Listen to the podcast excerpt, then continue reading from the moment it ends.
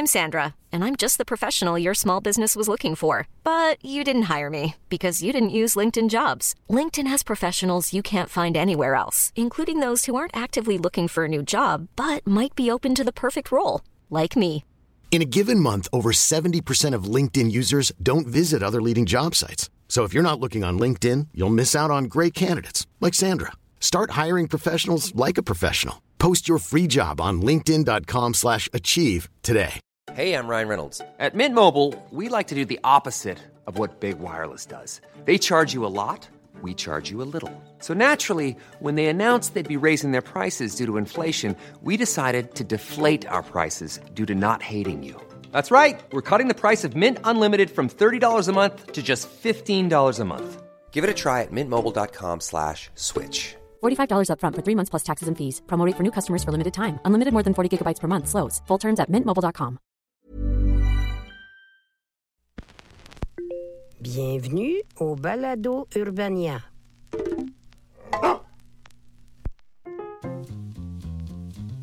Donc, c'est reparti pour un tour, mesdames et messieurs. Bienvenue au podcast Les pires moments de l'histoire avec Charles Beauchesne, où je vous expose certaines des histoires les plus sinistres de l'humanité sous la forme d'un exposé oral qui aurait très possiblement poussé un professeur à appeler mes parents. Puis, euh, maintenant que j'y pense, je crois pas que j'ai connu dans ma vie un exposé oral qui s'est pas terminé comme ça.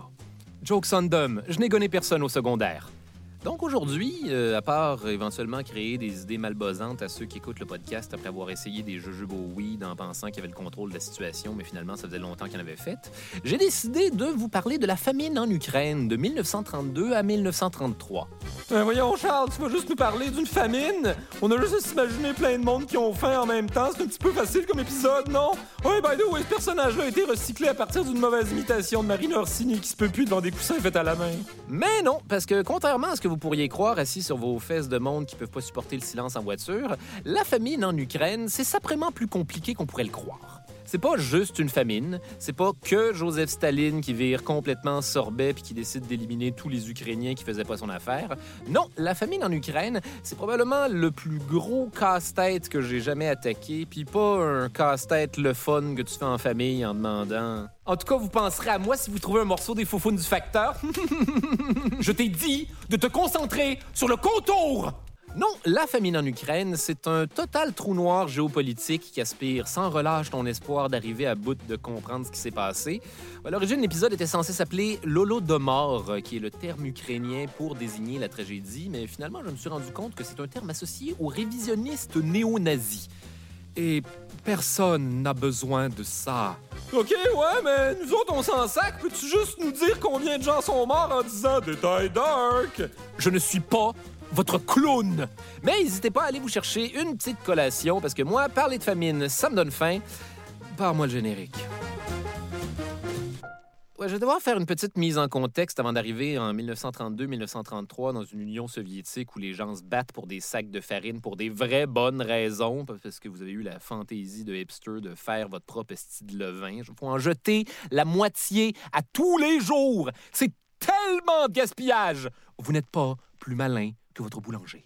Déplaçons-nous dans l'espace-temps, si vous le permettez, jusqu'en Russie, où à un moment donné a eu lieu un événement super mineur, facile à oublier, la Révolution russe.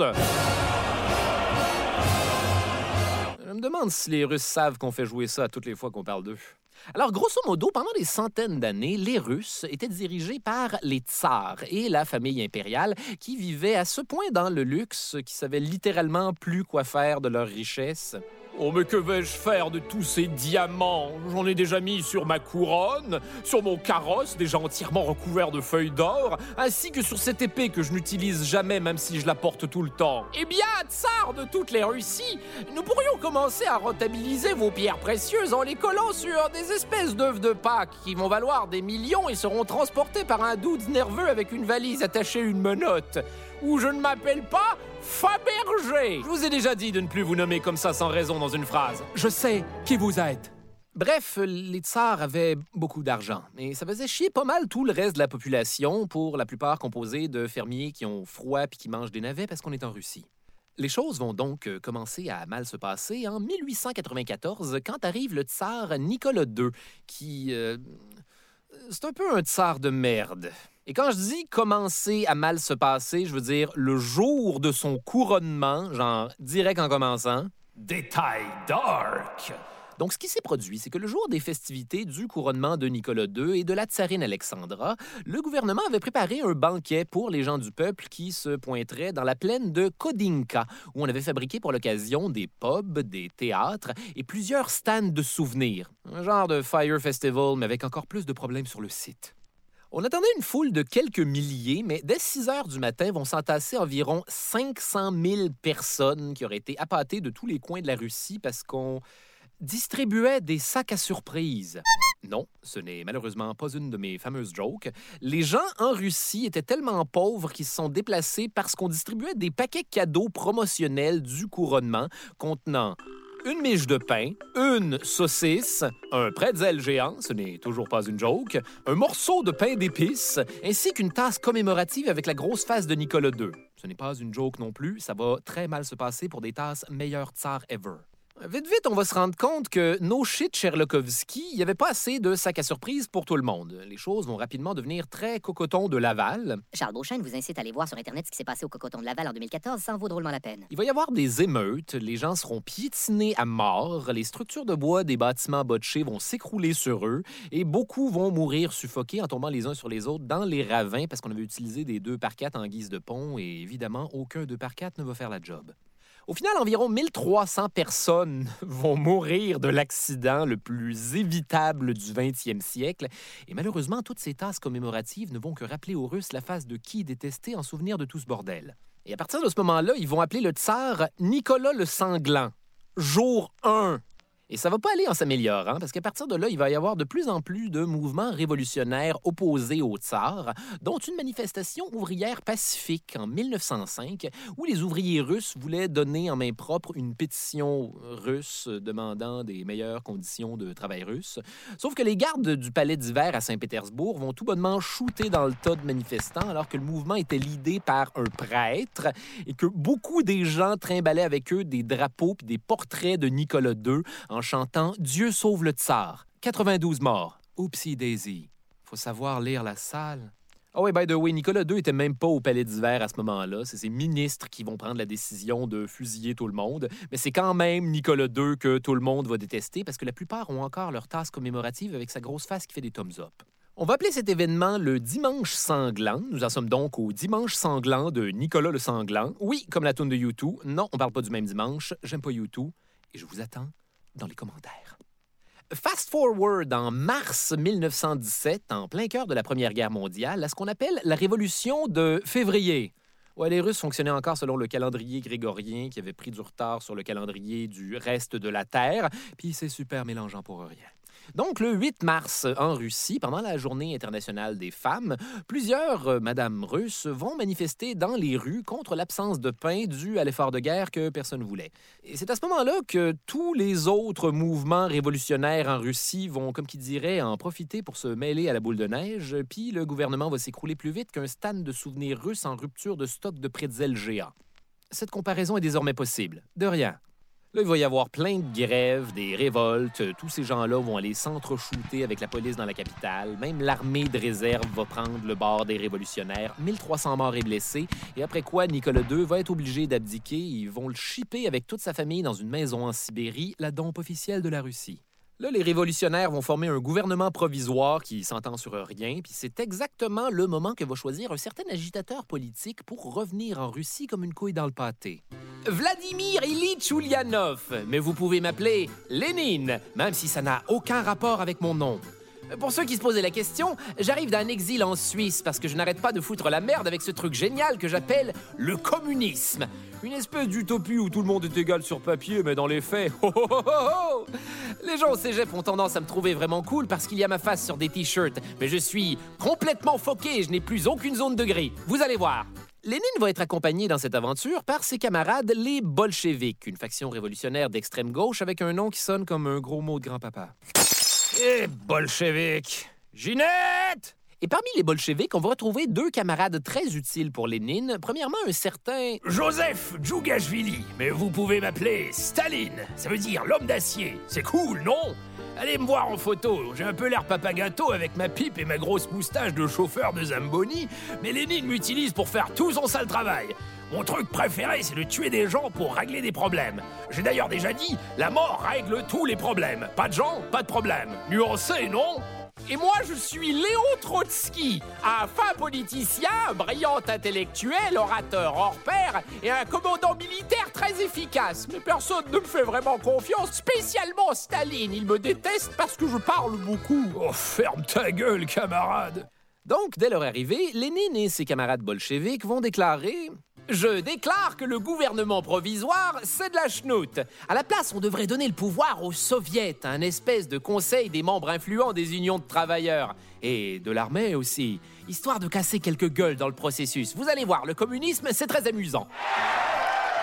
Après quoi, évidemment, le gouvernement provisoire, blessé de cette fait traitée de schnout, va répliquer en faisant coffrer tous les bolcheviks par la police. Sauf moi, Lénine. Je vais m'enfuir en Finlande déguisé en paysan et c'est même Staline qui va raser ma barbiche parce qu'il faut croire que sans barbiche, je deviens invisible. Lénine, c'est moi. Ouais. Oh, ferme ta gueule et arrête de bouger, camarade. Oui. Donc, trois mois plus tard, Lénine revient en Russie, histoire de redéclencher l'insurrection dans ce qu'on appelle la Révolution d'octobre. Mais évidemment, ça s'est passé en novembre. Les bolcheviks prennent le pouvoir et instaurent un gouvernement où les soviets viennent remplacer les ministres.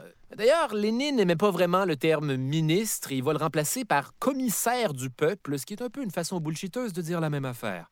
Communisme je vais en profiter moi-même pour me donner plein pouvoir en devenant chef du convoi des commissaires du peuple. Vous voyez? Communisme, tout le monde est égal. Et toi, Staline, tu vas être commissaire aux nationalités en charge de gérer l'indépendance aux frontières. Peu importe ce que ça veut dire. Génial Je leur ai justement préparé un peu d'indépendance aux frontières de mes jointures directement dans leur sale gueule. Tu vas voir, ça va péter. Oh, et avant que j'oublie, d'ici 20 ans, j'aurai fait assassiner 12 des 24 commissaires de ton gouvernement 1917. Staline, baby!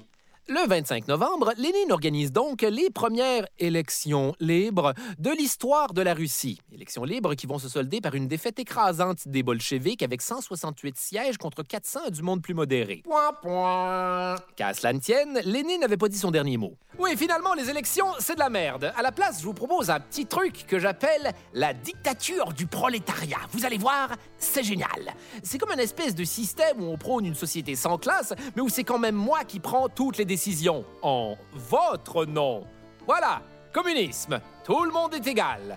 D'ailleurs, si ça ne vous dérange pas trop, je vais en profiter pour suspendre toutes les libertés, dont celle de la presse, le droit de grève, interdire tous les partis politiques et tous mes opposants seront désignés comme ennemis du peuple, puis se feront tabasser tout nus, attachés sur des chaises par la Tchéka, ma toute nouvelle police secrète elle-même pleine de psychopathes et de délinquants révolutionnaires.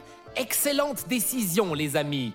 Finalement, en 1918, la Russie se retire de la Première Guerre mondiale avec le traité de Brest-Litovsk, conclu avec l'Allemagne, qui lui enlève genre foule de territoire. Petrograd est jugé maintenant trop proche de la frontière, alors la capitale est déplacée à Moscou, où Lénine devient le dictateur du Kremlin. Euh, je veux dire, le, le commissaire de... Whatever. Évidemment, le peuple supposé être en charge va flairer la crosse, entraînant quatre ans de guerre civile, 10 millions de morts, on fait pas de prisonniers parce qu'on préfère les pelotons d'exécution comme ici on préfère le Pepsi. La guerre oppose les rouges de Lénine aux blancs de, de tout le reste du monde, notamment d'anciens tsaristes. Oh oh! Là, le problème, c'est qu'en juillet 1918, les Blancs vont se rapprocher de la maison en Sibérie où Lénine gardait la famille impériale emprisonnée depuis l'abdication du gros loser de Nicolas II double OO. Parce que Lénine n'a pas besoin de plus de Nicolas II dans toute cette tempête de chiottes. Détail très, très dark. Alors, le 17 juillet 1918, à 2 heures du matin, on va demander à Nicolas II, son épouse Alexandra, ses filles, les quatre grandes duchesses, et son fils, le tsarevitch Alexei, de s'habiller et on va les faire gonner au sous-sol par des gardes sous parce que gonner des enfants. Chose qui sera d'autant plus difficile parce que la famille impériale avait prévu s'échapper et que leurs vêtements étaient pleins de pierres précieuses cachées qui ont eu, comme qui dirait, l'effet de veste par balle. Euh, je ne suis pas encore mort. Euh, non, toujours pas mort. Qu'allez-vous faire maintenant? La guerre civile se poursuit entre les Blancs et les Rouges jusqu'au 30 août 1918, quand Lénine officialise, pour rester au pouvoir, la Terreur rouge. Alors, en gros, ça consiste à faire exécuter 1300 personnes par la police politique, à envoyer tous les anciens bourgeois pelleter de la neige dans des camps de travail en Sibérie et à faire fusiller sans distinction tous ces putains de blancs. D'ailleurs, je vais également en profiter pour virer complètement parano et organiser une purge de 220 000 personnes au sein de mon propre parti. Vous pouvez être certain que la police secrète va leur faire la fête à eux aussi. Lénine Il y avait fort possiblement un poster de moi dans votre local d'association étudiante. Comment me trouvez-vous maintenant? Rajoutez à ça que tout au long de la guerre civile, Staline et Trotsky vont mutuellement se nuire l'un l'autre parce qu'ils se détestent. Entre autres, Staline va refuser de venir en renfort à Trotsky et même s'opposer directement à lui en organisant des soulèvements ouvriers pour le faire chier parce que Trotsky devient de plus en plus autonome. Sapristi! Une chance qu'on est du même côté! Malheureusement pour ce pauvre Trotsky, en 1921, son communisme de guerre précipite le pays dans une crise économique sans précédent. OK, maintenant je vais instaurer des nouvelles mesures économiques qui sont un peu comme une sorte de bref retour au capitalisme parce qu'on a besoin d'argent. Lénine, c'est moi. Essayez de ne pas faire attention au bout où je me contredis constamment. Hé Lénine, tu m'as l'air un peu fatigué. Pourquoi ne me nommes-tu pas secrétaire général du Parti communiste, un poste clé histoire que je puisse complètement niquer Trotsky? Excellente idée, mon petit Staline. J'espère maintenant que je ne ferai pas subitement un accident vasculaire cérébral à 52 ans parce que... Effectivement, à partir de 1922, Lénine va faire une série d'AVC. Mais heureusement, c'est le camarade Staline que le comité central du parti va mettre en charge pour s'occuper de lui. Chose qu'il va faire en en profitant pour l'éloigner subtilement du pouvoir afin de prendre sa place. Staline, c'est fou, mais j'ai comme l'impression que tu essayes de m'éloigner subtilement du pouvoir afin de prendre ma place. Alors, qu'est-ce que tu me racontes là, mon petit Lénine? Je ne fais que te permettre de te reposer dans une maison de campagne isolée où personne n'a le droit de te voir et où j'ai spécialement donné des instructions interdisant aux gens de prendre quelque note que ce soit sous ta dictée. D'ailleurs, ne t'avise surtout pas de faire rédiger un testament secret suggérant aux autres commissaires de se débarrasser de moi avant qu'il ne soit trop tard. Je serai vraiment le genre de personne à faire tuer tous ceux qui mentionneraient un tel testament. Va te faire foutre, Staline. C'est exactement ce que je vais faire. Oh, ferme ta gueule, camarade, et jette donc un coup d'œil à l'intérieur de cet oreiller. Lénine meurt en 1924 suite à toute une parade d'AVC qui vont lui faire perdre toutes ses capacités, dont celle d'être en vie. Staline va donc lui construire un beau mausolée avec plein de statues où la dépouille momifiée de Lénine peut encore être observée aujourd'hui dans une vitrine, même si on a tellement retouché son visage avec de la cire au fil des années qu'il est maintenant plus chandelle de gâteau de fête que Lénine. Dans les années qui vont suivre, Staline va devenir le maître incontesté de la Russie soviétique en faisant progressivement assassiner, envoyer dans des camps de travail ou exiler tous ceux qui le regardent croche. Ça inclut évidemment Trotsky qui se réfugie au Mexique où il en a profité pour jouer aux fesses avec Frida Kahlo, puis à un moment donné, en 1940, Staline va y envoyer un doux à Mexico lui défoncer le crâne avec un pic à glace. Voilà, c'était le contexte historique. Dans le fond, l'important pour notre histoire, c'est de savoir qu'à un moment donné, c'est Staline qui devient le boss de l'Union soviétique. J'aurais juste pu dire ça, finalement. Bref, on est rendu en 1928 et c'est pile à ce moment-là en carrière que Staline va se poser la question qu'on aille toutes se faire poser dans une entrevue d'embauche. Tu te vois où dans cinq ans? Ça, ou c'est quoi ton plus gros défaut? Là, tu t'inventes un défaut qui est en fait une qualité, genre le perfectionnisme, alors que la vraie réponse, c'est que tu piges dans une petite caisse et tu as de la cocaïne en dessous des ongles. Mais dans ce cas précis, la question que Staline va se poser, c'est plutôt où je vois l'Union soviétique dans cinq ans, et à laquelle il va répondre à l'aide de ce qu'on appelle des plans quinquennaux, c'est-à-dire des plans de développement échafaudés sur cinq ans, même si ça sonne comme le nom d'un set de construction mécano off-brand avec des pièces qui peuvent t'empoisonner au plomb. Quinquennaux! Tu peux maintenant donner vie à ton propre régime communiste. Chaque ensemble vendu séparément, le plomb contenu dans les pièces peut déclencher la démence. En gros, le plan quinquennal de Staline, c'est l'industrialisation de toute l'Union soviétique. Petit job de mardi après-midi. Parce que, ouais, je- comment dire ça de façon délicate, euh, la Russie avait accumulé un certain retard industriel pendant le super long contexte historique. Donc, avec les villes en effervescence et l'industrie grandissante, la demande de nourriture devient, sans surprise, de plus en plus importante. Là, Staline va décider Ryan Reynolds here from Mint Mobile. With the price of just about everything going up during inflation, we thought we'd bring our prices down. So to help us, we brought in a reverse auctioneer, which is apparently a thing. Mint Mobile unlimited premium wireless. Ready to get 30, 30, bit to get 30, bit to get 20, 20, 20, bit to get 20, 20, bit to get 15, 15, 15, 15 just 15 bucks a month. So, Give it a try at mintmobile.com slash switch. $45 upfront for three months plus taxes and fees. Promo rate for new customers for limited time. Unlimited more than 40 gigabytes per month. Slows. Full terms at mintmobile.com. I'm Sandra, and I'm just the professional your small business was looking for. But you didn't hire me because you didn't use LinkedIn jobs. LinkedIn has professionals you can't find anywhere else, including those who aren't actively looking for a new job but might be open to the perfect role, like me. In a given month, over 70% of LinkedIn users don't visit other leading job sites. So if you're not looking on LinkedIn, you'll miss out on great candidates like Sandra. Start hiring professionals like a professional. Post your free job on linkedin.com/achieve slash achieve today. d'instaurer ce qu'on appelle la collectivisation de l'agriculture pour pallier à la demande. Et en gros, la collectivisation, ben, ça le dit dans le nom, c'est de mettre en commun les fermes et la machinerie pour que plus de personnes y travaillent, pour augmenter le rendement agricole, pour approvisionner les villes en nourriture, pour favoriser le développement industriel, pour booster l'économie. Rajouter à ça une référence de poudre là-dedans, puis on dirait une toune des vulgaires machins. Ouais, ça, c'est le plan grossièrement sur papier, un genre de game de Catan où tout va pour le mieux. C'est quoi ce Catan? Ouais, note à moi-même, il faut que je me trouve une équipe d'auteurs avec les mêmes intérêts que moi parce que là, tabarnak. Mais dans Catan, comme dans la vraie vie, les choses ne vont pas nécessairement comme prévu. Fiez-vous à moi, je n'ai jamais joué à Catan. Malheureusement, toutes ces fermes à collectiviser ne sont pas down avec le projet. C'est des terres qui appartiennent déjà à des paysans propriétaires russes, qui n'étaient pas tous, contrairement à ce qu'on pourrait le croire, des vieilles madames avec un foulard autour de la tête, le dos plié à 90 degrés avec un corps de bonne femme qui a eu 36 enfants. Ce qu'il faut savoir, c'est qu'il y avait toutes sortes de paysans. D'abord, les bedniaks, des paysans pauvres, ainsi que les batraques, des paysans sans terre que l'on engage pour travailler sur les plus grosses fermes.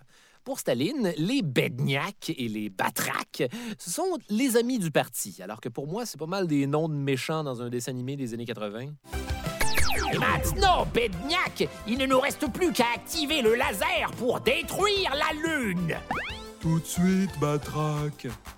On retrouve ensuite les Séredniaks, qui sont des paysans avec un revenu moyen.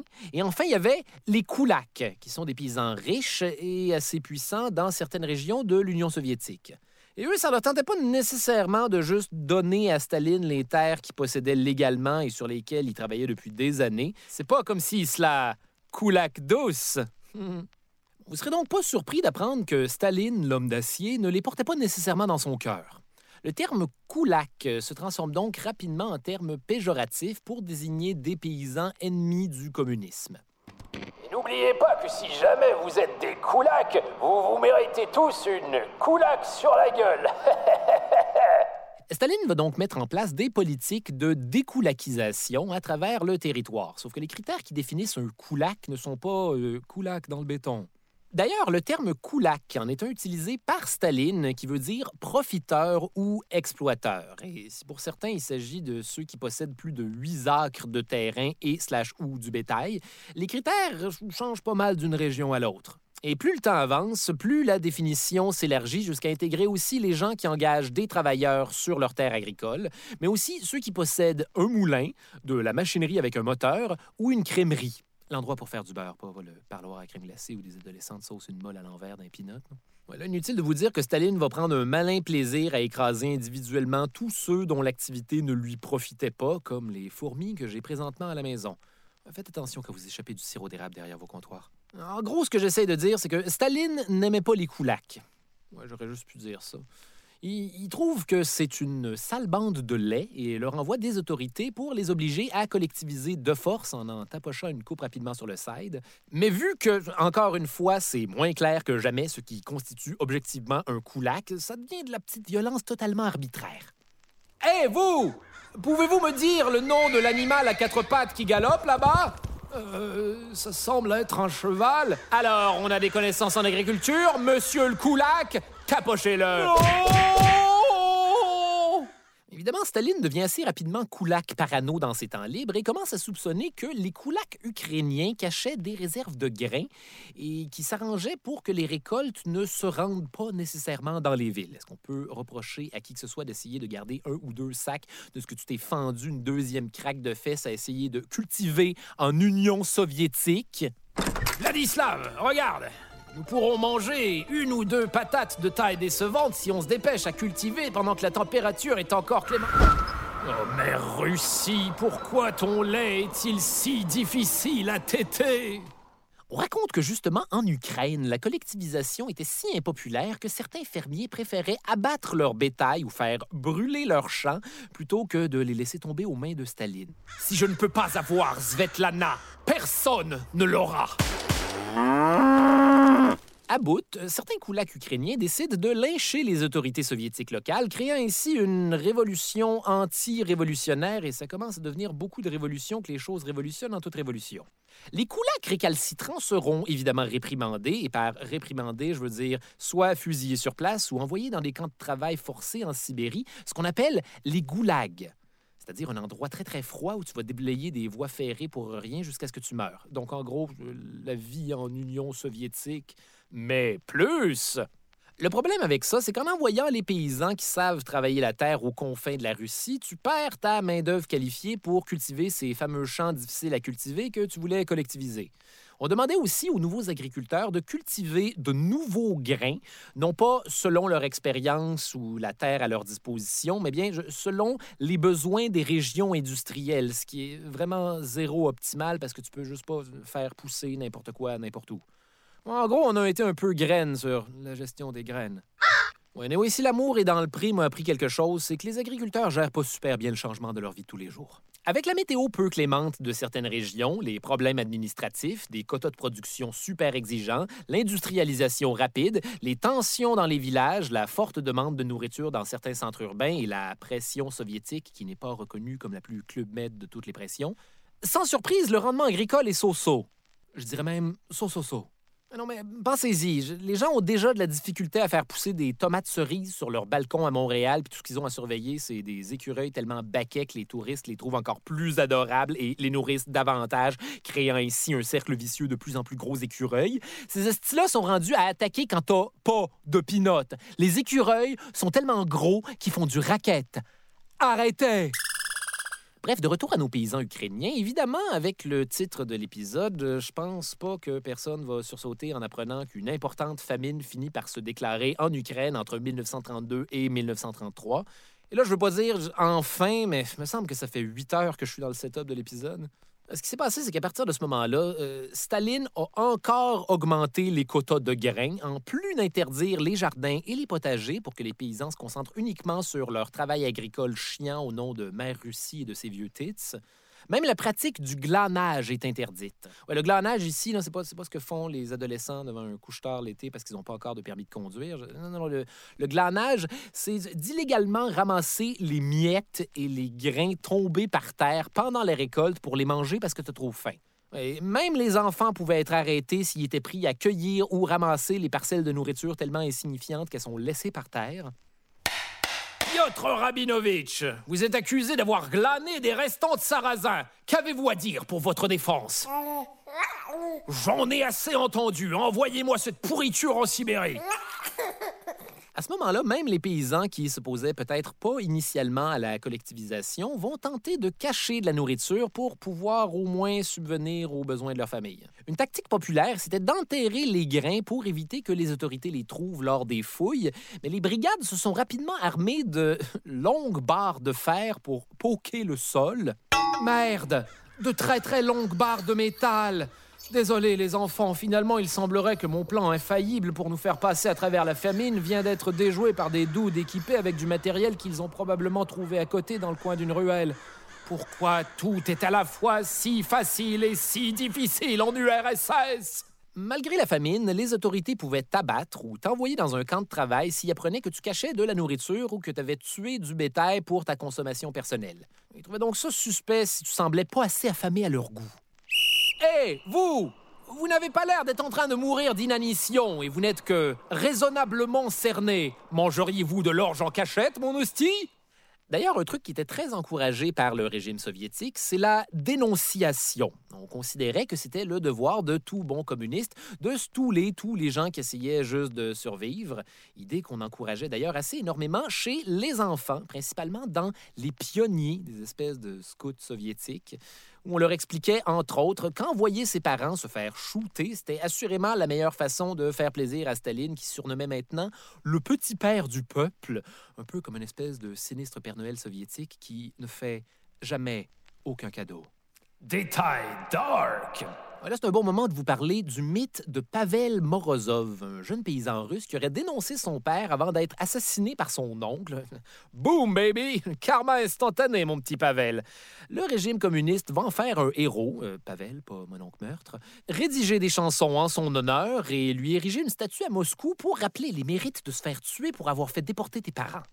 Dans les faits, euh, le véritable Pavel n'aurait même pas dénoncé son père, il se serait juste banalement fait tuer par son oncle, et le mythe de sa dévotion aurait été construit de toutes pièces par le régime stalinien, et s'en suivra une terrible vague de dénonciations arbitraires et anonymes. Bien joué, les enfants! Deux millions de paysans seront punis comme ça en se faisant envoyer défricher la Sibérie, qui n'est toujours pas défrichée, soit dit en passant, et 300 000 seront déportés au goulag ou tout simplement exécutés. Les chanceux. C'est quand la famine s'est installée dans les campagnes que l'ambiance virait glauque en petit navet. En mode désespoir, les gens se sont mis à manger n'importe quoi, des souris, des rats, des oiseaux, des fourmis, des vers de terre, mais aussi des chats et des chiens. On faisait moudre des os dans le peu de farine qu'on avait pour la faire durer, un peu comme un dealer cheap qui coupe sa coke avec du speed, puis là, t'en as pour trois jours à grincer des dents puis dire aux gens que tu dors mal ces temps-ci. Il y en a d'autres qui se sont mis à manger le cuir des souliers ou des semelles, ce qui est quand même bien meilleur que tout ce que vont manger les fins gourmets qui prennent leur steak bien cuit. Sérieusement, c'est quoi votre problème? Vous aimez pas ça quand c'est tendre? Détail dark on rapporte des histoires effroyables de mères qui, au pire de la famine, seront obligées de tuer un de leurs enfants à coups de hache avant de le faire cuire pour nourrir le reste de la famille. Euh, vos parents disent sûrement qu'ils aiment tous leurs enfants égales, mais il n'y a rien comme une famine pour te prouver le contraire. Moi, si j'étais vous, je ferais quand même un extra vaisselle ce soir. Juste au cas. D'ailleurs, à cause de la malnutrition, les membres des gens devenaient généralement enflés et douloureux et leur ventre se gonflait comme ceux des enfants dans les annonces de Vision mondiale. Existe-tu encore, ça? Détail intéressant dans un détail dark. Si bol, on a peur de rien cette saison. En l'absence de protéines dans le corps, le système lymphatique euh, peut plus fournir et filtrer les fluides produits par les organes. C'est donc l'estomac qui se gonfle sur ses propres liquides. Miam! Finalement, c'est le corps humain qui te fait la joke la plus cruelle quand il est affamé en te gonflant le bide comme si tu revenais d'une quelconque fou. S'il y a des Français qui nous écoutent, bonne chance avec ce référent-là. Donc, pour garder ce monde-là en campagne et éviter qu'ils quittent tous pour la ville et exacerbent le problème de l'intérieur, le gouvernement leur délivre un genre de passeport à l'envers, restreignant les déplacements vers l'intérieur du pays. Ceux qui réussissaient malgré tout à s'enfuir se retrouvaient dans les villes, oui, mais ne pouvaient pas se trouver de travail à cause de leur passeport spécialement émis pour pas se trouver de travail. Ce qui les poussait généralement à mourir de faim sur les trottoirs. En même temps, je ne sais pas à quoi ils s'attendaient quand tes papiers, c'est le contraire d'un passeport. Pendant ce temps, Staline passe le plus clair de son temps à diriger le pays par télégramme en télétravail dans une infinie succession de maisons de campagne, toutes plus luxueuses les unes que les autres, en écoutant de l'opéra, pêchant la truite, sans compter quelques petites games de goroki, la pétanque russe. J'aime aussi beaucoup planter des orangers et des citronniers, ces arbres fruitiers zéro russes. Juste parce que je peux. Staline, baby! En Ukraine, on baptise cette famine Holodomor, qui se traduit librement par tué par la famine. No shit. Pour refléter le fait que, selon les Ukrainiens, cette famine n'en était pas une naturelle, mais bien créée par l'homme. En gros, pour eux, Staline a volontairement choisi d'orchestrer la famine en Ukraine, où se trouvait une grande majorité de koulaks, afin de décimer la population. Sauf que l'Ukraine n'était pas la seule région touchée. La famine de 1932-1933 a affligé plusieurs autres régions agricoles de l'Union soviétique, comme le Kazakhstan, le nord du Caucase, la région de la Volga, le sud de l'Oural et même l'ouest de la Sibérie pour la plupart des régions que j'aurais pas connues si j'avais pas joué à risque. Puis même là, c'était pas mes premiers choix. La game était en train de mal tourner. Mais Charles, on parle de combien de morts pendant cette famine? Me demanderaient ceux qui veulent me permettre une transition en douce. Détail intéressant, mais dark quand on y pense. Bon, ça aussi c'est compliqué et ça dépend des experts qu'on consulte, parce que pour certains c'est environ 3 millions de morts et pour d'autres c'est 12 millions. Croire que les historiens calculent les morts comme on estime le poids d'une truite. Selon les archives soviétiques, qui ont été rendues publiques après la guerre froide, on estime le nombre de morts en Ukraine dû à la famine à environ 1,5 million. Mais historiquement, les pays qui tuent plein de monde ont tendance à arrondir à la baisse le nombre de décès qu'ils ont sur la conscience, et honnêtement, je serais inquiet d'un pays qui révise des chiffres comme ça fièrement à la hausse. C'est aussi que c'est difficile d'évaluer qui est mort de faim et qui est mort de maladies liées à la disette, parce qu'il y avait, comme personne pour cataloguer tout ça au jour le jour en Ukraine. Et une chance. Famine, famine, famine, malaria, famine, mangé par le voisin, famine, maladie s'apparentant à la vache folle pour humain parce qu'il a mangé le voisin, famine, gars qui a inventé la roulette russe, nous l'exclurons de la statistique. Et est-ce qu'on compte aussi les gens abattus parce qu'ils cachaient du grain ou ceux qui ont été envoyés dans les camps de travail, ce qui est techniquement une sorte d'exécution? Parce qu'à ce moment-là, le nombre de victimes se mélange à ceux de la grande purge que Staline va orchestrer à la fin des années 30 parce que les gens n'ont pas fini de payer pour ces citronniers. En fait, le régime stalinien est tellement invivable pour les Ukrainiens que pendant la Deuxième Guerre mondiale, ils vont accueillir les nazis, alors en pleine invasion de l'Union soviétique, comme des libérateurs. Ouf, D'habitude, c'est mauvais signe pour ton régime quand le réflexe des gens, c'est de faire Oh, Dieu merci Hitler Oh, by the way, je ne pardonnerai jamais aux Ukrainiens d'avoir fait ça. À la fin de la guerre, quand nous réannexerons l'Ukraine à l'URSS, je les ferai tous pendre. En fait, pas tous. J'en garderai quand même quelques-uns pour dealer avec une autre décennie de décisions de crise de fou. Parce que, surprise, je ne vais pas mourir avant 1953.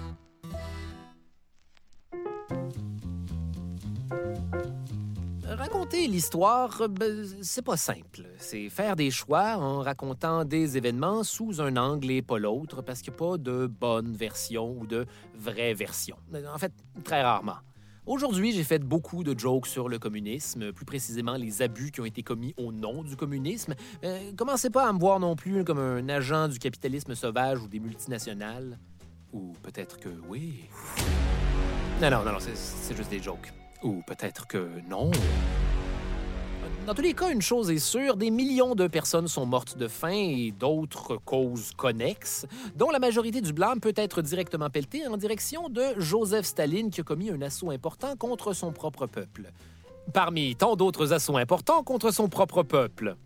Le rêve d'une société sans classe où tout le monde est égal reste plus noble que jamais, mais est-ce que c'est vraiment possible? C'est pas vraiment à moi de vous le dire. Moi, je suis juste ici pour vous parler des fois où ça a été un shit show, mais bien malheureusement, la plupart des gens qui se sont hissés à la tête de dictatures, aussi égalitaires et bien intentionnées que prévues sur papier, l'ont fait au prix de piles et de piles de cadavres. C'est important de se demander aussi à qui profite l'histoire. La plupart des recherches sur la famine en Ukraine et son bilan élevé en perte de vies humaines auraient été amorcées dans les années 80 aux États-Unis, où plusieurs immigrants ukrainiens se sont réfugiés et ont eu envie de parler de leur histoire. Mais aussi, ça arrangeait bien gros le gouvernement de financer des papiers sur les gros méchants communistes vers la fin de la guerre froide. Ça sert à qui de démoniser le communisme et les idées socialistes? Parce que, encore aujourd'hui, des récits sur les défaillances du communisme seront toujours accueillis à bras ouverts par ceux qui profitent du système capitaliste. Alors que dans tous les cas, peut-être que le problème, dans le fond, c'est les personnes au pouvoir. Je m'appelle Charles Beauchesne et le cauchemar se poursuit dans un prochain épisode.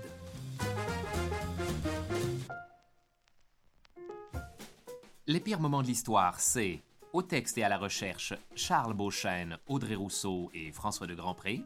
Urbania, à la réalisation Barbara Judith Caron.